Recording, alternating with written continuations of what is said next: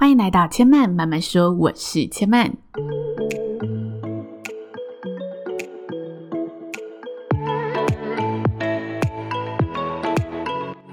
目前频道在 Apple Podcasts、Spotify、KKBox 以及 Google Podcasts 都听得到。喜欢的朋友欢迎帮千嫚订阅并留言评论，让更多人可以认识千嫚慢慢说喽。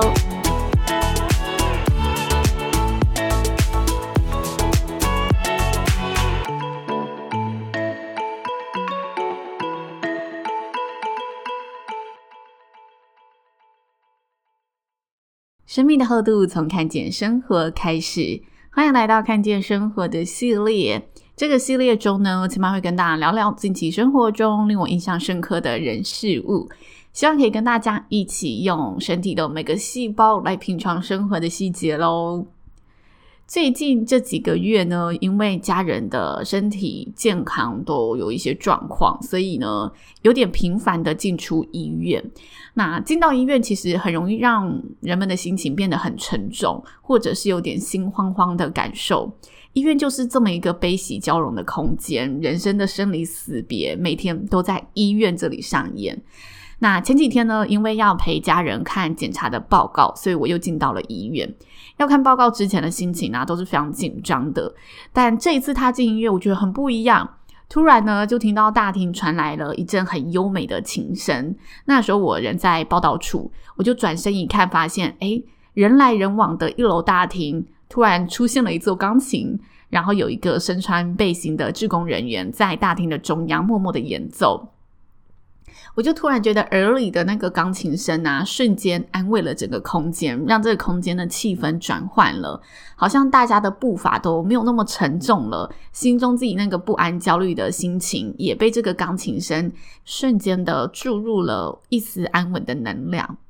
之前有跟大家说过，就是我妈妈其实有在医院里面担任志工嘛。那我一直觉得担任志工是一件很了不起的事情，然后也很有意义的事情。就像这位志工在做的事情，我觉得他真的就是用他的所能，用他的时间和精力去带给大家不一样的一个温暖和帮助。那我曾经有跟一个朋友谈到这件事情，然后聊到了志工的话题。那朋友就开始探讨说：“诶，怎么样的人会愿意去担任志工？”大家觉得自己在什么样的情况下会去做这件事情？可能是学生要累积服务时数，或者是呢，我妈妈说，其实很多去担任志工的人家境都还不错，但他们纯粹就是诶有时间，觉得那就拿来做帮助人的事情吧。那也有其他就是担任志工的朋友曾经跟我讲过，他觉得就是有个使命感，让他觉得一定要去。关怀流浪动物，或者一定要去嗯关怀街友等等的，就有一种使命感在推动的他，他对这个议题相当的有兴趣。那。也一定会有单纯他觉得助人为快乐之本，他觉得自己很幸运，可以在付出的时候得到这份满足，这个快乐之本是驱动他的原因。我觉得每个去当志工的人心中一定都会有一个契机跟自己的原因，让你愿意踏出这一步，然后愿意是无偿的、持续的去付出自己的时间和精神。那当时呢，我就跟这个朋友聊到这个话题嘛，然后他说出了一个我没有想过的观点。他说呢，人们在帮助别人的时候，其实也会有一份优越感。那份优越感是从中发现，其实我是也有一份力量可以去让整件事情更好的，让他人更好的。也许我自己本身过得并不好，但是我在帮助别人的同时，也让我感受到自己过得其实也没有那么差。坦白说，我当时听完他这段话，有点觉得他怎么那么邪恶，好像曲解了就是别人付出的善意。但是我冷静了几秒，想一想，我觉得他只是以比较犀利的一个人性跟角度去诉说，但他其实说的没有错。那我自己就解读完，跟他说：“你是不是在说，其实付出的人也可以在这个过程当中，发现自己是可以更强大的、更强韧的？”他就说对，但他觉得很多时候以另外一个角度来说，就是这份优越感反而是让他觉得自己可以过得更好的一个，可以说是疗伤或者看见自己跟自己和解的一个过程。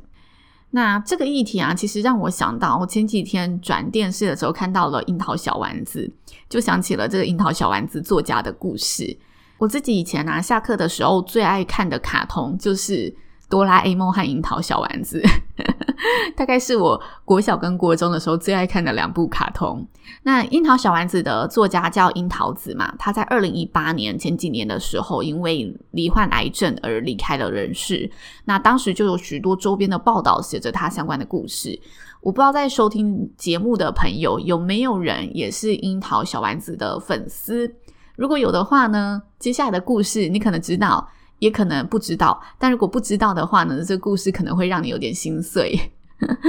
樱桃子呢，他曾经在生前分享过，就是小丸子这一个卡通人物，其实是他自身的一个投射，他自身的一个影子，所以许多的场景故事都有他自己生活的经历在里面，就像我们旧版的小丸子。他前面的主题曲在播放的时候，背景是一个杂货店嘛，然后会有那个旗帜在飘扬。他说这个杂货店就是他以前嗯、最想去的地方，然后里面有各式各样的小玩具，有各式各样的糖果。他觉得那些杂货店就是他最美好的童年记忆，所以他放在了片头，跟大家做一个很好的嗯、卡通的一个开场。那当然，这个卡通里面也有加入了他一些想象力，去构成每一个段落跟故事。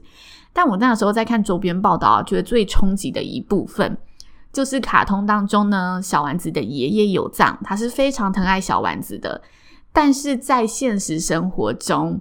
樱桃子呢，他曾经在自己的散文集里面谈到，其实现实生活中的爷爷是非常讨人厌的老头子，他会虐待媳妇，然后会偷家里的钱，然后嗯，还曾经看过孙女洗澡。所以当时呢，当爷爷离开人世的时候，他丝毫不为这件事情感到难过，而且家里全家人也没有人因为这件事情感到难过。那他当时这个散文集出来之后，很多小丸子的忠实观众就觉得哇，好难接受这个现实的版本哦，甚至觉得小丸子说出这个事实啊，毁了他们所拥有的对于这个卡通的那一份美好想象跟美好回忆。那当时还有疯狂的粉丝，就是谩骂这一件事情，觉得樱桃子不应该说出这个事实。但是樱桃子呢，当时就有说一段话，我觉得是蛮感动的。他说呢，他其实非常感谢这三十年来观众陪他度过了作为作家、漫画家这个非常幸福的岁月时光，不管是艰难或者美好的事情，他都面对过了。那漫画就是一个虚构的世界，它是让创作者可以把人生中的回忆、遗憾、期许和思考都投入里面，也许是修改，也许是改写，也许是重现，但这些过程都让他去面对了所有他生活经历过的事情。我那时候看完这一段话，就觉得哇，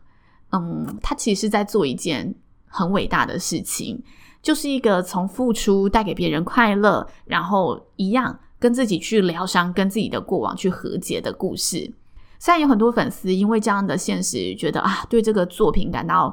有点失望，因为它不是我原本想象的样子了。但我记得当时看到这个报道的时候，我自己除了这份冲击之外，更多的是心疼跟佩服。我很佩服他有这个勇气，用另外一个形式。去跟大家诉说、分享他向往中的美满家庭长什么样子。我觉得很多人会喜欢小丸子，也是因为你可以从那一个卡通之中感受到，就是哦，童年时光的那一份美好，还有那一家子虽然很爱吵架，各有各的。龟毛的地方各有各的毛病，但是大家聚在一起谈话聊天的时候，就是有那种日常的温暖会传递出来。我觉得这是小丸子这一部作品非常非常迷人的地方。然后我也觉得作者的行为其实相当勇敢的。更重要的是，他的作品真的成功带给很多人快乐，然后他也从这个快乐当中去释怀了部分的伤痛。回到志工的议题，我就觉得，诶，这其实跟自工的这个议题是有异曲同工之妙的，就是大家在付出的时候，呃，得到了某部分的优越感，但这个优越感并不是为了证明自己更好，而是从中去发现，其实生命中其实也有很多值得我们去珍惜的事情，或者是就这个过程去发现，其实我也有能力带给别人快乐，然后让自己更快乐的。我觉得这都是一个你从这个过程当中得到的收获。但我不得不坦诚，就是我看完这周边的报道之后啊，从他二零一八年这样离世看完这些内容，到之后我这几年看到小丸子，我都会想到就是作者的现实故事。但我觉得里面还是有美好的故事，所以要跟大家平衡报道一下。那就是小丸子身边呢，真的有一位卡通当中的好闺蜜小玉的这个角色。现实生活中，小玉虽然长大后嫁到国外了，不在日本，不在她的身边，但是她们两个都始终维持着联系，而且是相当要好的姐妹，陪伴着彼此人生当中很多重要的时刻。所以这份珍贵的友谊，无论是在卡通世界还是现实世界当中，都是真实存在的。然后也希望大家在看卡通的时候，哈，不要只记得这个悲伤的事情，可以稍微平衡一下。就是卡通里面，它就是想要带给我们快乐。然后每个人都有能力付出，付出就不单单是一种给予。我觉得借由这些，无论是志工的故事，或者是诶小丸子作者本身的故事，我们都可以感受到，有时候我们其实也可以在付出当中反向的得到收获，在带给别人快乐的过程当中，去感知更多的幸福。这是这一集节目千嫚想要跟大家分享的最近的生活体悟，也希望大家会喜欢喽。如果大家听完了有相关的故事、相关的心得，愿意跟千嫚分享的话，也可以到 Apple Podcast 上留言告诉千嫚，或者到 IG 私讯千嫚，跟千嫚分享更多你的观点、你的想法、你的故事喽。那千嫚慢慢说，今天就说到这里了，也邀请大家下次再来听我说喽，拜拜。